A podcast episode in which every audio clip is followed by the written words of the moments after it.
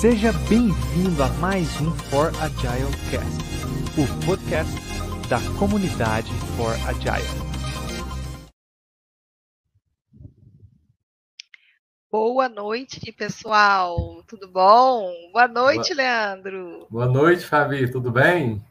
Eu tô ótima. Mais um Fora Agile Cast. Um Fora Agile Cast e hoje tem uma, a gente vai ter uma presença ilustre aqui com a gente que eu tô curioso para ouvir ela, viu? Eu também super curiosa para entender um pouquinho desse tema, fazer algumas perguntas. Tô aí ansiosa. Ah, bom demais. Então, você, você que acabou de chegar aqui no Farajar que esse que é o podcast, né, ele, ele, ele, é produzido pela comunidade Farajar. Então, se você não conhece a gente ainda, a gente a está em todas as plataformas aí, LinkedIn, é, Instagram, YouTube, né, que, que, que a gente está que a gente está transmitindo agora. O nosso site é forajai.com.br, então acesse aí é, e siga a gente em nossas redes sociais, né? Fazendo o primeiro jabazinho aqui. Claro, é importante. É. Mas, Leandro, para a gente não deixar a galera esperando por esse tema que a gente vai falar hoje, que é sobre é, a inclusão sustentável, né? A gente tem uma convidada aí com a gente, que é a Letícia da TRI. Letícia, seja bem-vinda. Vamos Olá. falar um pouquinho de diversidade, de inclusão. A Letícia é uma super parceira nossa e veio hoje aqui nos abrilhantar com a sua presença e trazer um pouquinho para a gente desse conteúdo que está tão em alta, né? Letícia, eu vou pedir para que você se apresente aí para os nossos ouvintes, para o pessoal que está nos assistindo, para que a gente entre aí no nosso papo. Combinado. Gente, é um prazer estar aqui com vocês, Fabi, Leandro. Bom, eu sou Letícia Rodrigues, eu sou sócia fundadora da Tridiversidade, que é uma consultoria de diversidade, equidade e inclusão, né, que a gente atua uh, com alguns pilares dentro dessa temática, apoiando as empresas que querem, as empresas e organizações, porque a gente já tem clientes que são escolas, que são ONGs, né, então várias organizações diferentes, no processo de implantar programas de diversidade, inclusão e no processo de transformar as pessoas também, né? De treinar as pessoas e capacitar dentro dessa temática. Que legal, Letícia, muito bom. E é um processo mesmo, né, Letícia? Porque é, é um processo de transformação do, do ser, né, da pessoa.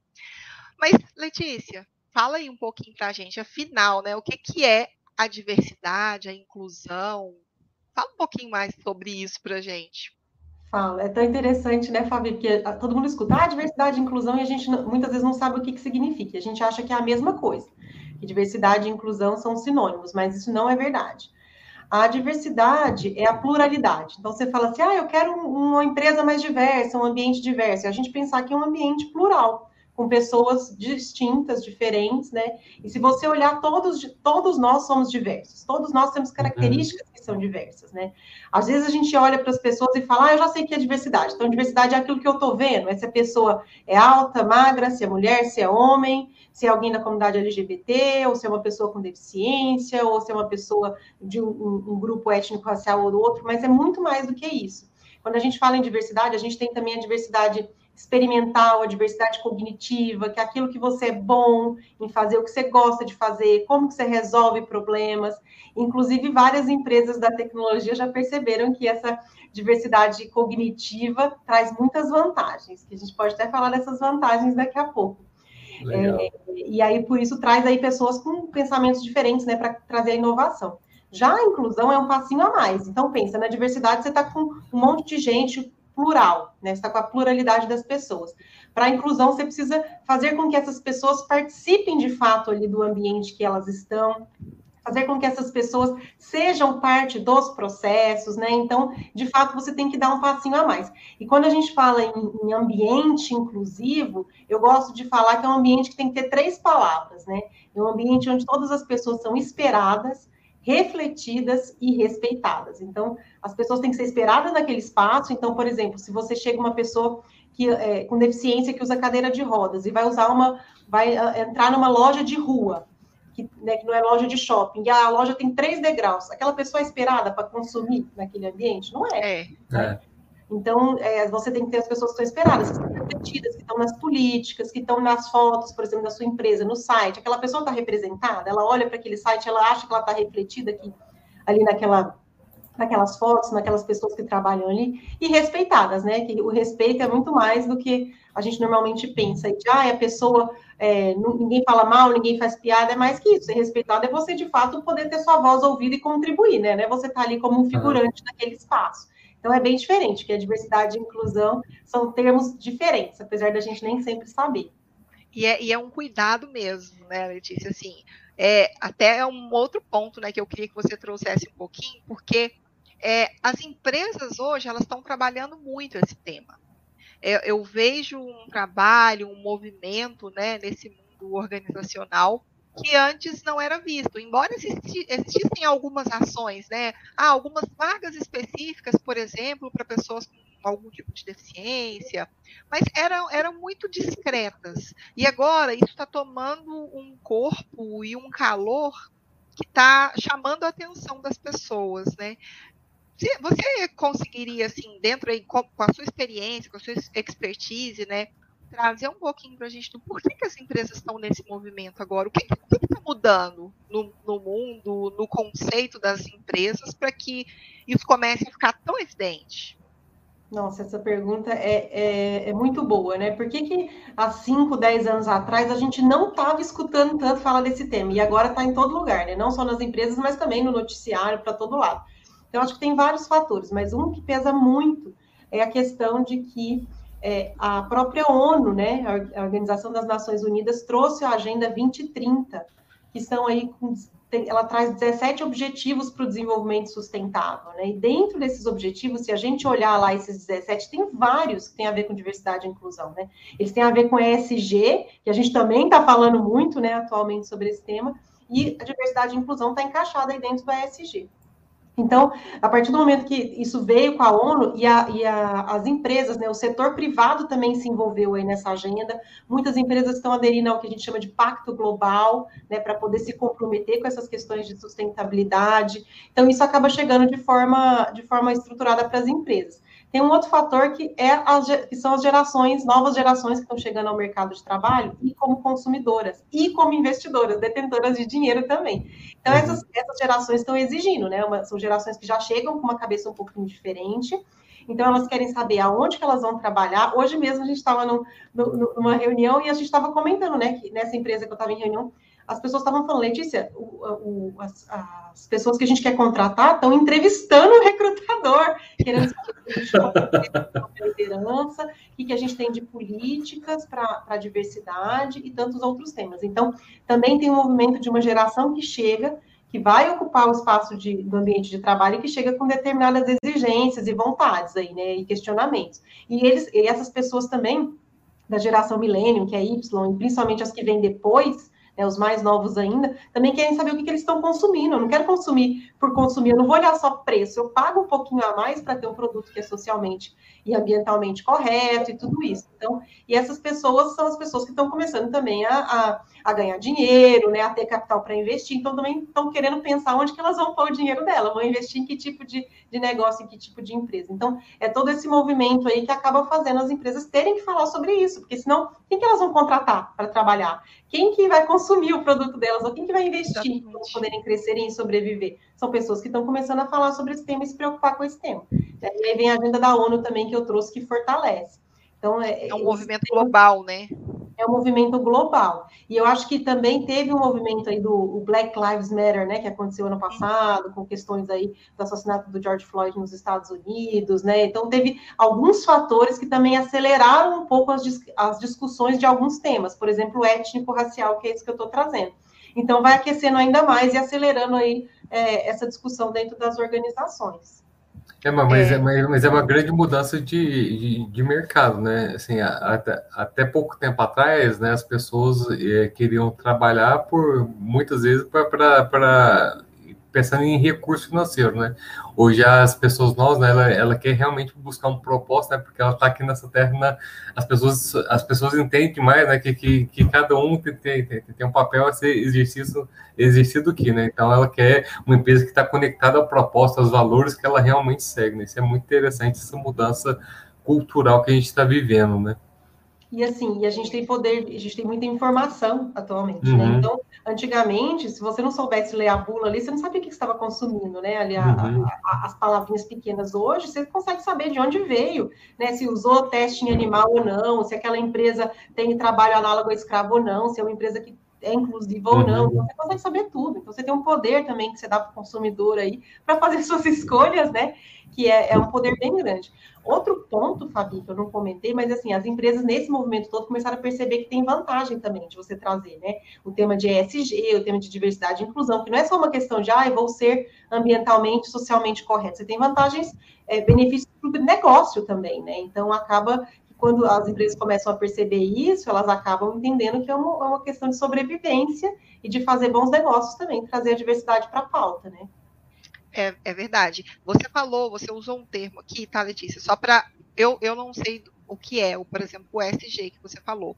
Você explica para gente um pouquinho, só para quem está nos ouvindo também entender pouquinho o que, que é esse termo. Maravilha, explico sim. O S, a gente tem falado muito em ESG, né? Que vem da sigla no inglês, que o E vem de environmental, que é de, de ambiental em português. Então, em português a gente acaba usando o A.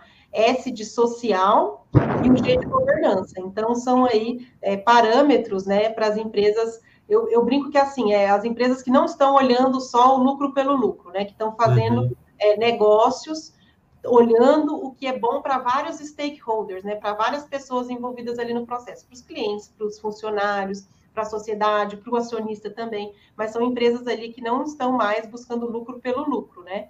É, muitas vezes no passado a gente tinha também uma forma de das empresas funcionarem, né, um capitalismo voltado assim, de que eu vou espremer o fornecedor, porque eu tenho, a minha margem de lucro tem que ser grande, não tem importa, eu vou espremer o fornecedor até o talo, até onde der. E aí, quando você começa também a trabalhar com essas questões de ESG, você precisa do fornecedor. Porque se você quer ter uma cadeia de produção que é ambientalmente correta, você precisa olhar o que, que o seu fornecedor está uhum. fazendo também. Ele precisa te apoiar em projetos sociais, ambientais, tudo isso. Então, é uma, meio que uma mudança de paradigma, né? Que, que vem aí de forma muito forte com, com essas, essa ODS que eu, eu falei da ONU, né? Um movimento bem forte aí que vem é uma expansão da sustentabilidade mesmo, né? É algo que faça sentido e, e, eu acho que da longevidade das empresas, porque se não houver essa adaptação, é, uma hora acaba que elas não vão se sustentar. Justamente por isso, né? Muda o público, muda a visão das pessoas sobre aquele produto ou serviço e é que você trouxe aí sensacional. Se não estiver conectado ao propósito, ao sentido de vida, né? Aos, aos, aos valores das pessoas, faz sentido consumir, né? Até porque a gente tem um mercado hoje com uma oferta gigantesca. Exato, e até mais que isso, né? Isso que você trouxe é, é muito bom. E, até para complementar, assim, gente, hoje a gente, hoje nós empresas vêm trabalhando de uma forma, igual eu falei, espremendo o fornecedor, acabando com os recursos naturais. Então você precisa de alternativas, porque os recursos naturais estão acabando. Né? Então, uhum. como é que você vai trabalhar sem é, impactar, ou impactando, mas depois gerando uma forma de retribuir, tal, tal, tal, sem impactar as gerações futuras, né? As gerações que vão vir, que não vão ter esses recursos, porque a gente está acabando com eles. Uhum. É, sem explorar o trabalhador, né? Fazendo de uma forma justa. Então, acho que é uma, uma forma aí de, de capitalismo mais colaborativo também, de pensar no que eu comentei, pensar em todos os stakeholders, não sou só eu, que não é só no meu lucro que eu tenho que pensar, eu tenho que pensar que a cadeia inteira tem que funcionar, todo mundo que está relacionado comigo tem que estar tá bem, tem que ter um ganha-ganha, né? Para que eu mesmo consiga sobreviver, igual você falou, né?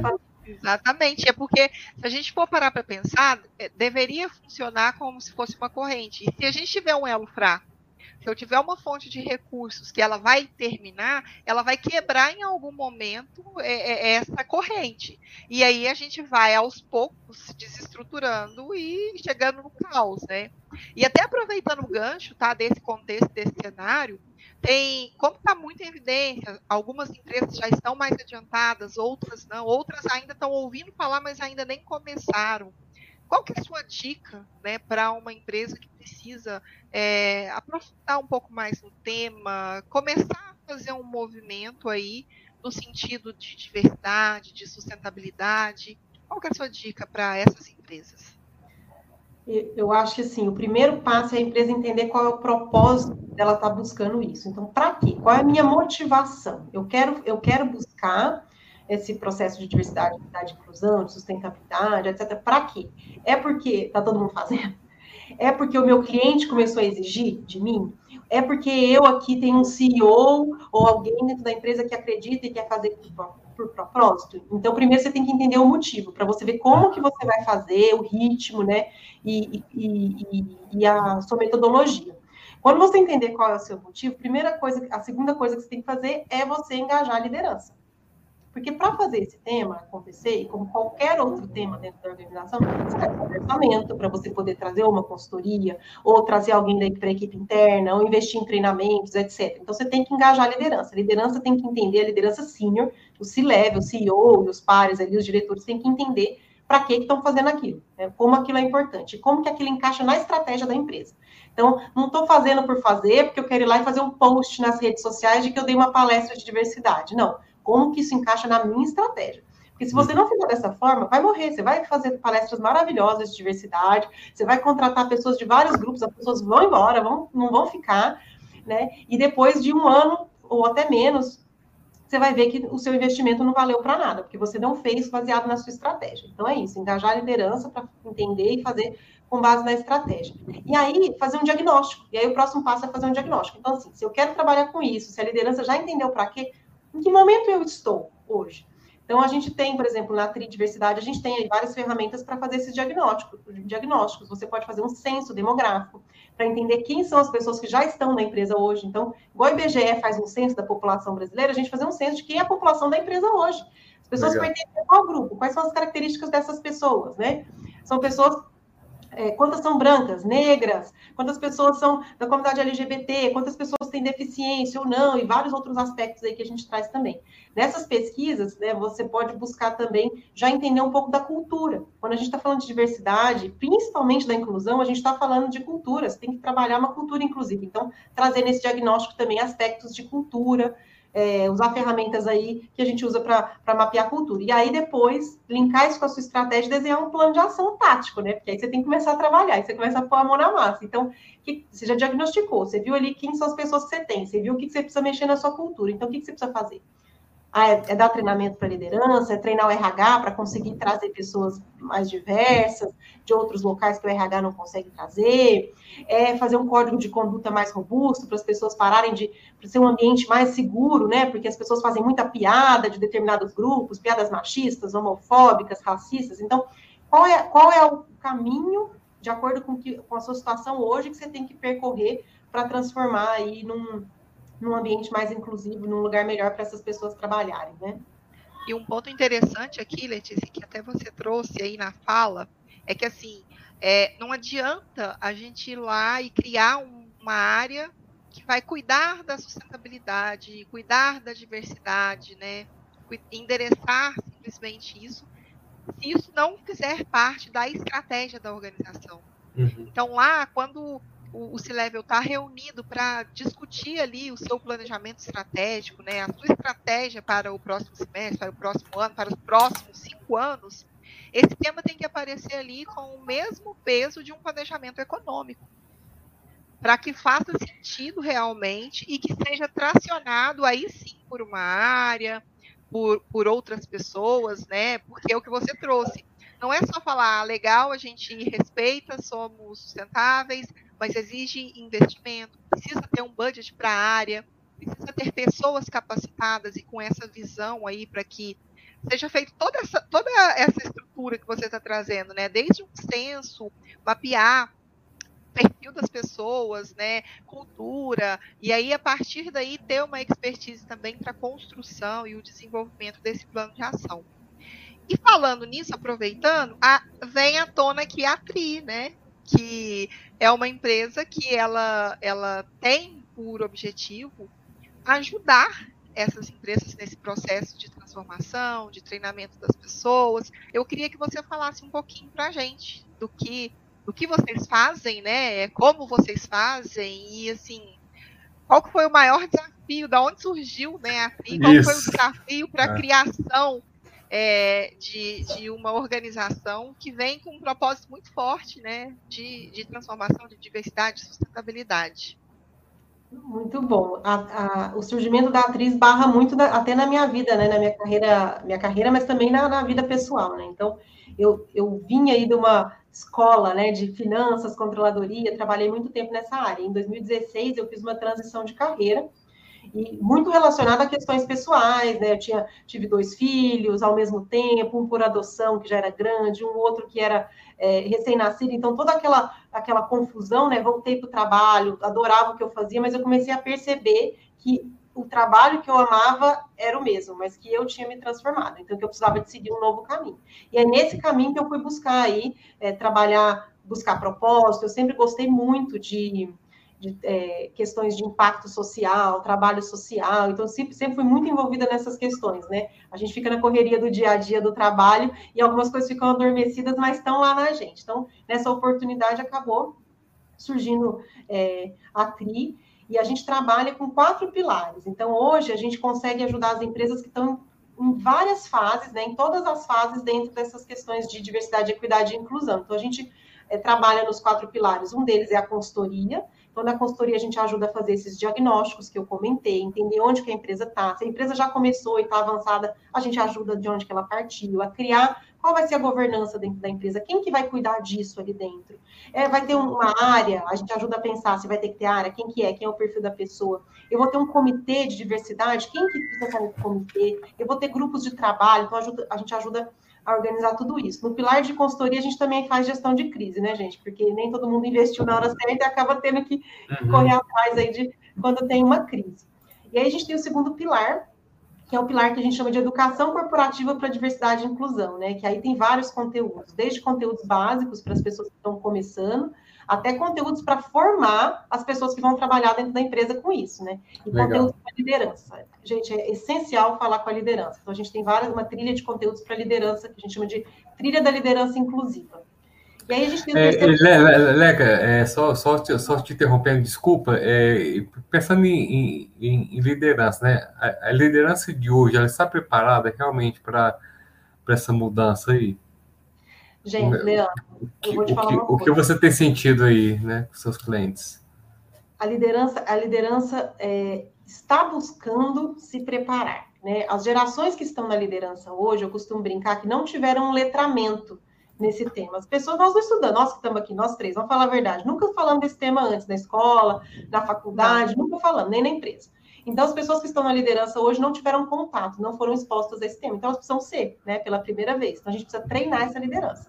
E por isso que é importante, né, uma trilha como essa que eu estava comentando, Leandro, assim, trilha para a gente formar esses líderes, do que, que a gente está falando, por que, que a gente está falando, e eu com isso, eu como líder, qual que é o meu papel nesse processo todo, o que, que é ser um líder inclusivo, porque eu considero que liderança inclusiva é uma competência, atualmente, uma soft skill, né, eu, eu, eu considero que é algo que os líderes precisam ter, senão eles estão fora. Imagina daqui a 5, 6 anos, eh, com essa transformação toda que a gente está vivendo, se o líder vai ter espaço numa empresa né, uma empresa maior ou uma empresa que está vindo com esses movimentos, um líder que faz piadinha contra pessoa LGBT no café da empresa, ou faz piada é, racista, ou faz aí atitudes machistas, né, com as mulheres. Não vai ter espaço, gente, já não está tendo, imagina lá para frente. Então, Leandro, te uhum. respondendo, os líderes, de forma geral, não estão preparados, mas alguns já acordaram e estão buscando se preparar. Legal. Uhum. Por meio dessas formações, treinamentos, mentoria. Na TRI, a gente também dá mentoria individual ou em dupla para lideranças seniors, né, para poder o pessoal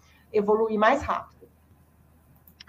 É, e é tão interessante até essa pergunta aí do Leandro, né? Se os líderes estão preparados, e é essa reflexão que você trouxe, Letícia, de que, olha, a gente não estudou isso. Isso não era uma uhum. disciplina para gente. A gente às vezes ouvia falar ou e, é, e quando traz a luz desse conhecimento, né? E aí por abordagens de, de organizações como a TRI, às vezes no primeiro momento gera um impacto, porque você pensa, ah, isso não existe na empresa. Eu nunca vivenciei uma situação de racismo, mas quando vem uma narrativa bem construída, né, e trazendo o contexto das pessoas, a gente percebe que, poxa, a gente às vezes vivenciou isso muitas vezes, mas nem percebeu que estava vivenciando, hum. ou nem percebeu que estava gerando um impacto na vida de uma outra pessoa, com uma brincadeira, com um apelido, que parece que não é nada, mas é, é se colocar no lugar do outro, ouvindo né, um pouco da história, sentindo, porque o que para mim pode ser muito inocente, talvez dirigido a você não seja, porque existe uma história de vida, né, que a Letícia traz e que, e que eu não conheço. Então, é algo que assim realmente é profundo e eu penso que para a liderança é um despertar. É um despertar mesmo de, olha, é uma mudança de contexto, de cenário e principalmente comportamento. Com certeza, é mudança de comportamento. E por isso que quando a gente vai trabalhar isso na empresa, é importante a gente começar pela liderança, porque você tem que mexer nos valores. Uhum. Se a empresa não tem um valor relacionado a, a, isso, ela precisa mudar ali no planejamento estratégico dela, ela precisa inserir esse valor, porque se não está lá escrito, né, pregado uhum. na parede, como a gente brinca aí, como é que você vai trazer essas questões, né? Como é que você vai construir um ambiente que seja de fato inclusivo e o que a gente chama de ambiente seguro para as pessoas estarem, né? Uhum. É, e eu isso, acho que isso é muito... trazer isso. Pode falar, Lê. Pode falar. Não, eu ia falar que trazer isso no valor, nos valores da empresa é, é importante. E às vezes eu vi uma empresa que, assim, no primeiro momento eu achei que foi duro, né? Mas um CEO da empresa falou assim: olha, não toleramos desrespeito. E isso era algo muito forte na fala dele, sabe? Meio que ameaçador, de olha, uhum nessa empresa não toleramos desrespeito, não toleramos machismo, não toleramos e mas naquele momento, apesar de parecer que era um tom ameaçador, fazia sentido, porque é algo que precisa ser construído. E aí precisa vir com uma diretriz muito forte, né, de que olha, a gente a gente está nessa rota. E essa é a rota que a gente acredita que está tá constando dentro dos nossos valores, dentro da nossa cultura, e é assim que nós vamos ser. Então, foi um direcionamento muito forte, mas fez muito sentido para mim aquele posicionamento vindo do CEO da organização. É isso, ele passou o recado, né? Ele falou: a regra do jogo aqui é essa, gente. Né? Então, quem está aqui dentro tem que jogar conforme a nossa regra. Então, isso é super importante. Por isso que eu comentei, né? Que o CEO, o C-Level, eles têm que se posicionar, eles têm que trazer uma fala que seja inclusiva tem que ser o exemplo, né?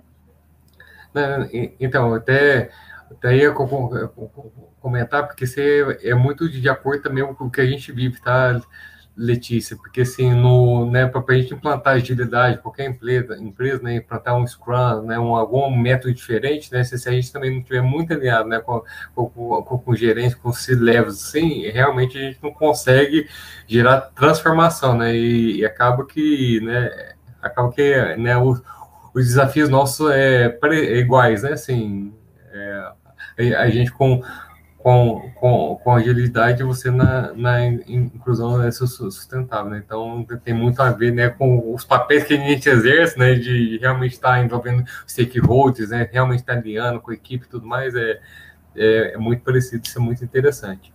Letícia, pode, pode Não, pode falar. tá, é, vou, vou, vou, voltando à pergunta né, da, da abertura da, da empresa, qual foi o maior desafio que você acha que você enfrentou para realmente né, tirar esse sonho, né, que era um sonho que você mesmo comentou que estava ali interno, né, você, você, sempre conviveu com ele, mas assim, qual foi o principal desafio, né, o que, que te motivou realmente a tirar esse sonho do papel e tornar ele real, né? É, qual foi esse o maior desafio que você teve nessa, né, quando se tornou esse sonho real, né, que tirou ele do papel? Eu acho que assim, o, o, um dos maiores desafios foi assim, entender que eu tinha essa motivação dentro de mim, né, é, de fazer algo, e aí fazer o quê? Né? Porque você tem aquela uhum. motivação, eu quero transformar, eu quero causar impacto social, eu gosto da temática de questão de gênero, é, assim, se aproxima de algumas questões, e aí depois você entender exatamente como você vai materializar aquilo tudo. É, o segundo ponto é você abrir mão da vida CLT, né? Você fala, gente, eu descobri que existe um mundo fora do CLT, que até então, né, a gente não, eu não, eu não tinha vivenciado dessa forma, né, de, de empreender, de, de lutar e de construir as coisas todo dia é uma coisa nova, né? E aí também a questão de que você entender que a empresa que você começou não é a empresa que você tem hoje. É, hoje a Tri é outra coisa, não tem nada a ver com a Tri quando ela começou lá atrás, em 2016, com o lançamento oficial em 2017. A gente veio construindo, hoje é uma coisa completamente diferente. E você abrir mão né, daquele sonhozinho pequeno e entender que você evoluiu também, que as coisas foram mudando, e que você foi transformando e trazendo gente com você que está agregando e, e, formando o que você tem hoje, que provavelmente daqui a três anos a Tri também já não vai ser o que ela é hoje, né? Porque a gente vai estar aí com novas coisas, novos produtos. Hum. Eu acho que esses são esses desafios, você também não ficar apegado, sabe? Hum. Pensar que é constante evolução, né, Letícia? Está transformando as empresas e a Tri a cada dia. É e pensando nessa gente. transformação. E a gente. E a, e a gente, gente, isso aí. pensando nessa transformação, fala um pouquinho para a gente aí dos desafios que você encontra no dia a dia com os seus clientes. Assim, como é que é isso? Olha, Porque não gente, deve ser lindo, né? Cheguei, é, já me conectei com esse level, já estou trabalhando aqui com a camada gerencial. Devem existir resistências, devem existir pessoas ali que. E aí a gente não. Provavelmente, simplesmente não dá para falar, vamos desligar essa pessoa porque ela não se adequa. Tem um processo ali de transformação. Como que é isso aí para a Tri hoje? Bom, os desafios são enormes. O primeiro deles é quando o pessoal chega, né? Pra, na etapa comercial, a pessoa já chega, ela sabe que ela tem que fazer alguma coisa, mas ela não tem orçamento.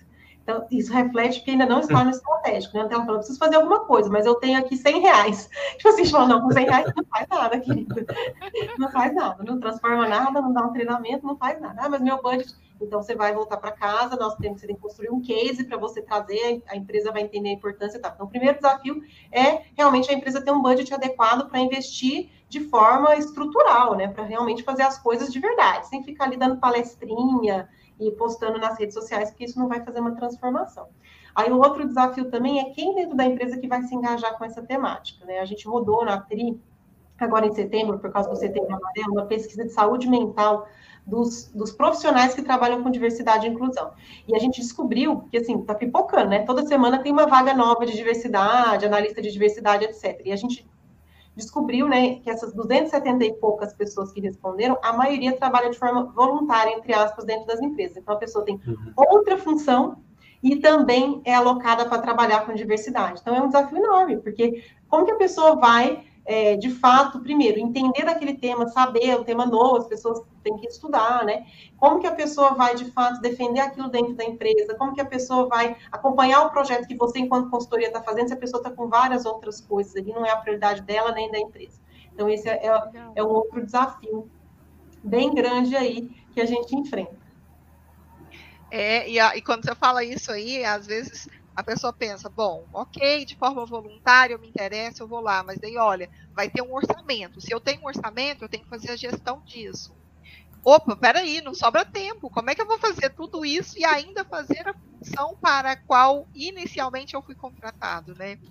Então, acho que é, é importante, inclusive, a empresa ter esse olhar para vagas específicas para esse papel pessoas que não só têm a, a expertise né, e, e, a vontade de atuar, mas que elas também estejam ali com foco para que realmente faça o que precisa ser feito, né? Exatamente. É... E trazer pessoas mais seniors também, né, Fabi? A gente percebeu nessa uhum.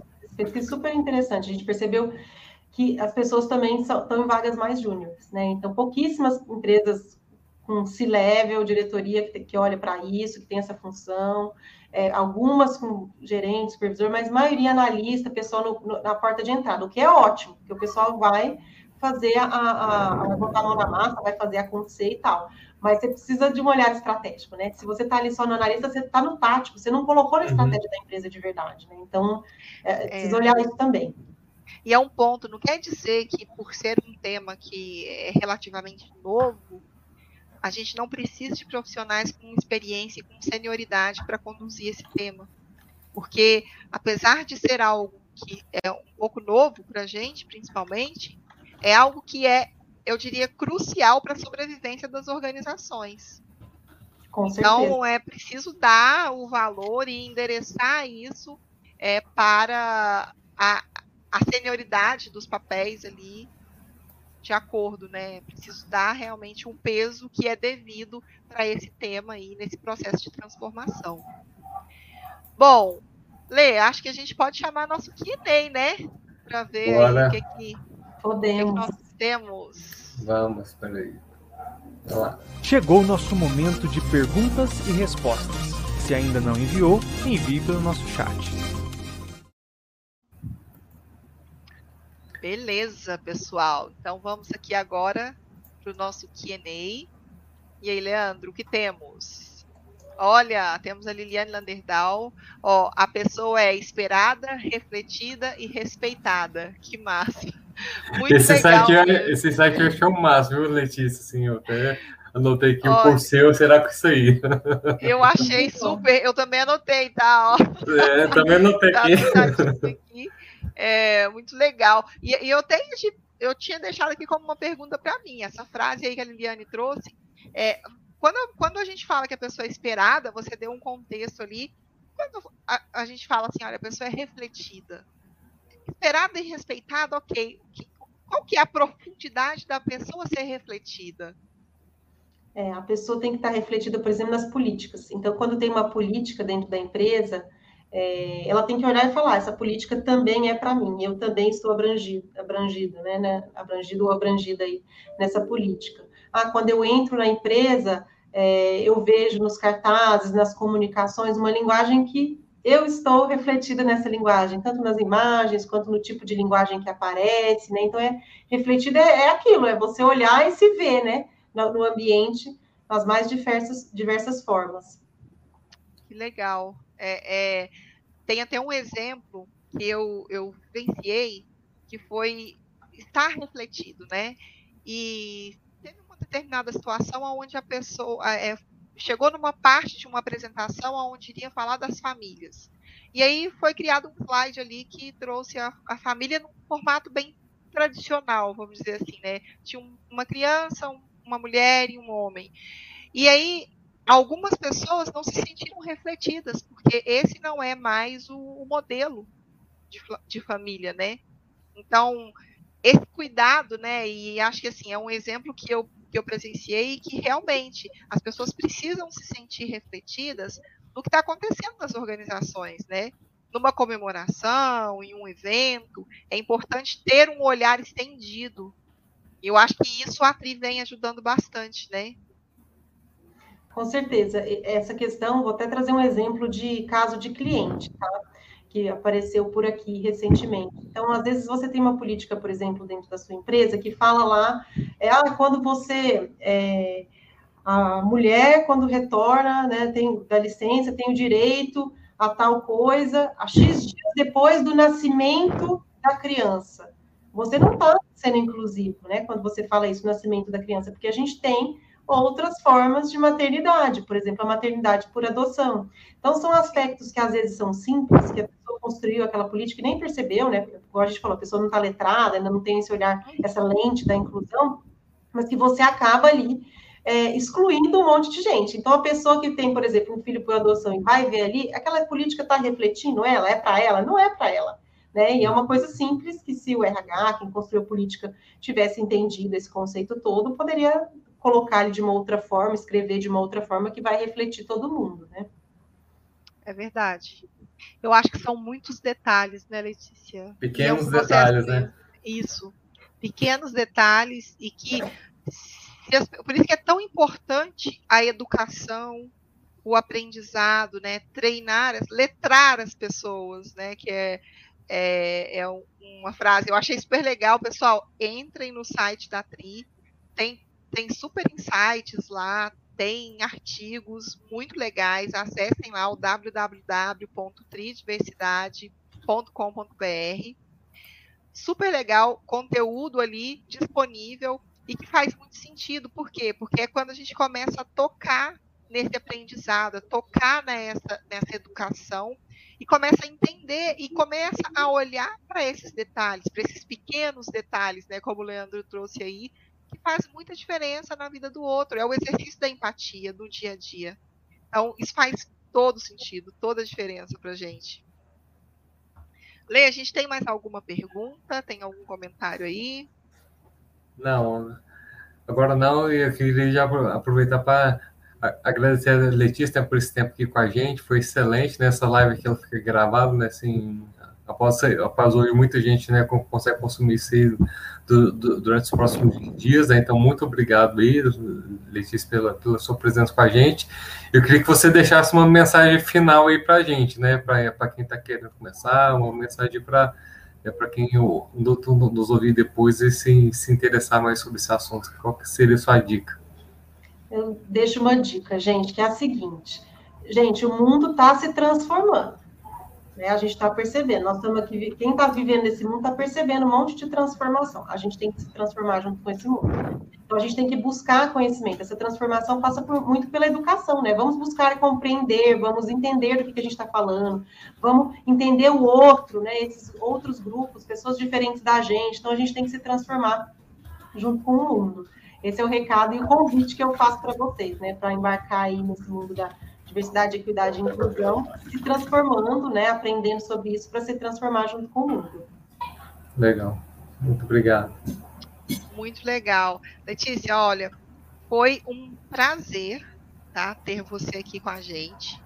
Falar um pouco desse tema, que, como a gente falou, está muito em evidência. É, a gente tem que te agradecer. Estamos aqui de portas abertas, de áudio ligado para te receber outras vezes, para que a gente explore um pouco mais. É, quem quiser depois também pode mandar aí comentários, tá? Como o Leandro falou, a Forajail está aí em todas as plataformas. Amanhã a gente já está com esse cast é, no Spotify disponível para ser consumido as pessoas. Estamos também no Instagram, no LinkedIn. É, então, não se esqueçam aí, pessoal, de seguir o canal, ative aí o sininho, envie perguntas que depois a gente responde. É, e novos temas também, às vezes que o pessoal quer, quer que a gente traga aqui, temas diferentes, né? Pensando aí na diversidade, estamos abertos aqui para falar de qualquer tema que seja aí do entendimento das pessoas. E para a próxima terça-feira, Leandro, quem que nós vamos ter aqui conosco? A Larissa Campos, nossa convidada aí, a gente vai falar um pouquinho como que a gente aplica os métodos ágeis no, na rotina jurídica. A Larissa é uma super é, amiga da comunidade, contribui muito com a gente e vem aqui bater um papo com a gente sobre esse tema, aí abrangindo um pouquinho mais aí da nossa visão de agilidade no judiciário. Então é isso. Deixo um abraço grande aí para todos vocês. Obrigada, Letícia, mais uma vez. Obrigada, Leandro. Obrigado, gente. Obrigada, gente. Foi um e até a próxima. Até a próxima. Um abraço. Este foi o For Agile Cast, realizado pela comunidade For Agile. Agradecemos sua participação. Compartilhe com seus amigos e nos acompanhe em nossas redes sociais.